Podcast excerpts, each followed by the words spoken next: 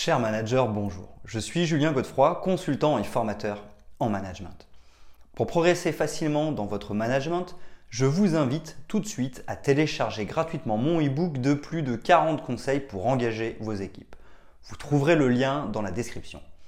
Pensez aussi à vous abonner à ma chaîne YouTube pour consulter mes dernières vidéos.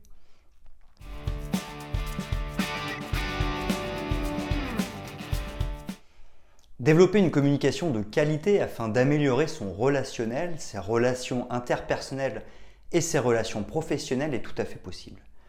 Pour cela, il sera nécessaire d'utiliser des techniques de communication spécifiques et d'établir une stratégie de communication adaptée. La communication positive entre tout à fait dans ce cadre. Le fait de communiquer efficacement permet d'améliorer votre rapport aux autres et à vous-même. Vous établirez une communication positive avec autrui, ce qui vous permettra de mieux communiquer et d'éviter les quiproquos, les tensions ainsi que les relations conflictuelles. La communication positive est le fait de communiquer des pensées, des informations, des émotions et des idées en maîtrisant sa voix, ses gestes, les symboles qu'on utilise, ses mains et ses expressions. Enfin, le fait de mieux communiquer est possible grâce à une cohérence entre l'émetteur et le destinataire.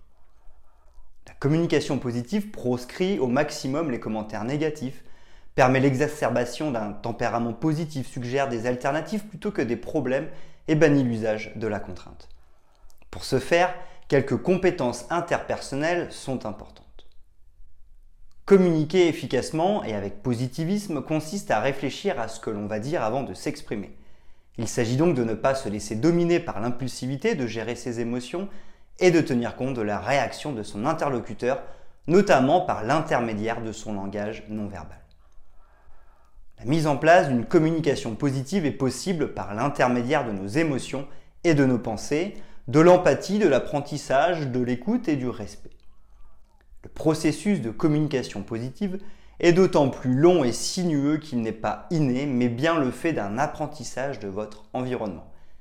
Parvenir à mieux communiquer requiert donc du temps et cela est d'autant plus vrai si l'on ne vous a jamais appris à communiquer de la bonne manière.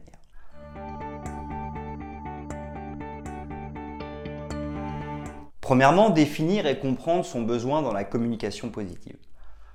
Dès lors que vous souhaitez prendre la parole, sachez quel est votre besoin. Il existe une foule de besoins possibles et vous devez être capable de les déterminer en quelques secondes afin d'orienter ce que vous dites. Faites attention à ce qui anime votre besoin et à votre comportement. Ne devenez pas ni agressif ni jaloux.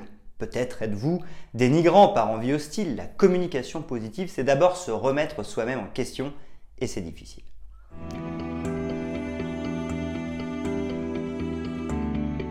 Deuxièmement, la communication est le fruit de nos émotions. Nos paroles sont souvent le fruit de nos émotions et lorsque nos émotions sont négatives, alors les paroles le sont aussi. Les émotions nous influencent au plus profond de nous-mêmes. Le fait d'apprivoiser ces émotions permet de favoriser les émotions positives et donc la communication positive. Le fait de formuler ces émotions de manière positive permet ainsi d'améliorer la qualité de nos échanges. Qui aurait envie de communiquer avec une personne agacée? Quel attrait y a-t-il à échanger avec une personne en colère? Quels sont les individus attirés par les personnes frustrées? Nous devons aussi faire attention aux drivers qui nous influencent et peuvent perturber notre communication.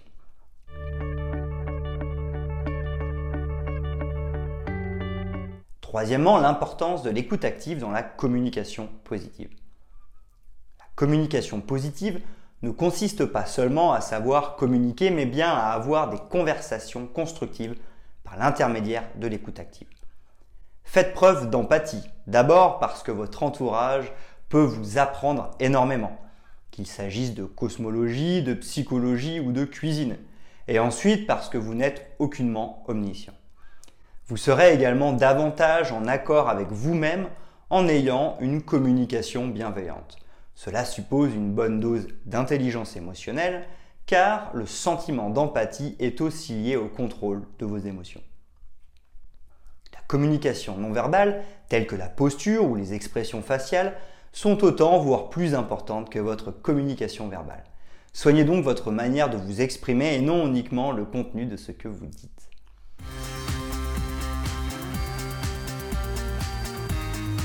Quatrièmement, l'empathie est toujours l'empathie. L'empathie permet de se mettre à la place de l'autre et de comprendre les émotions d'autrui. Elle est le fait de votre propension à l'empathie et liée à votre environnement. L'empathie peut se développer ou être résorbée avec le temps. Elle n'est pas figée. Empathie affective, partage des émotions, empathie cognitive, compréhension des émotions des autres, et bienveillance sont autant de caractéristiques de l'empathie dont vous pouvez vous imprégner.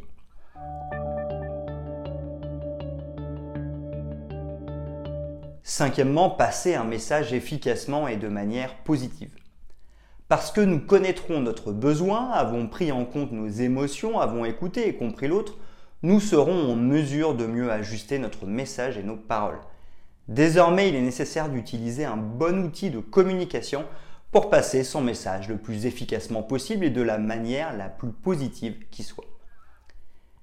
Émotion et jugement hâtif ne rythment que trop souvent notre communication et inhibent une communication de qualité. User de paroles bienveillantes et s'imprégner des outils de communication positifs afin de mettre en place une communication de qualité est tout à fait envisageable. Deux grandes méthodes existent, le protocole de communication non violente et la méthode DESC. Elles sont d'ailleurs très proches, les deux premières étapes sont semblables. Le protocole de communication non violente est plus orienté vers l'expression d'un besoin et donc de faire une demande.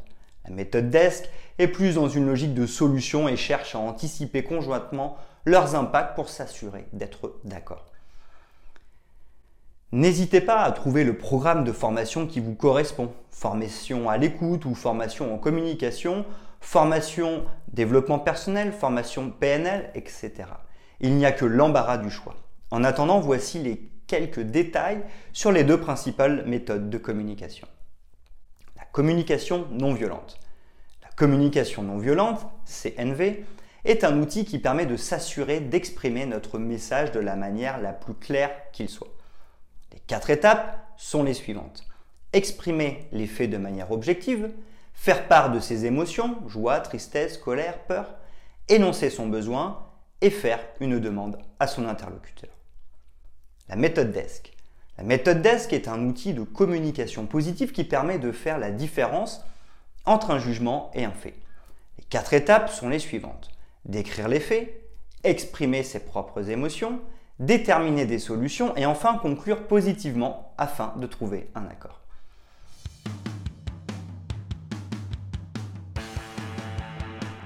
En conclusion sur la communication positive.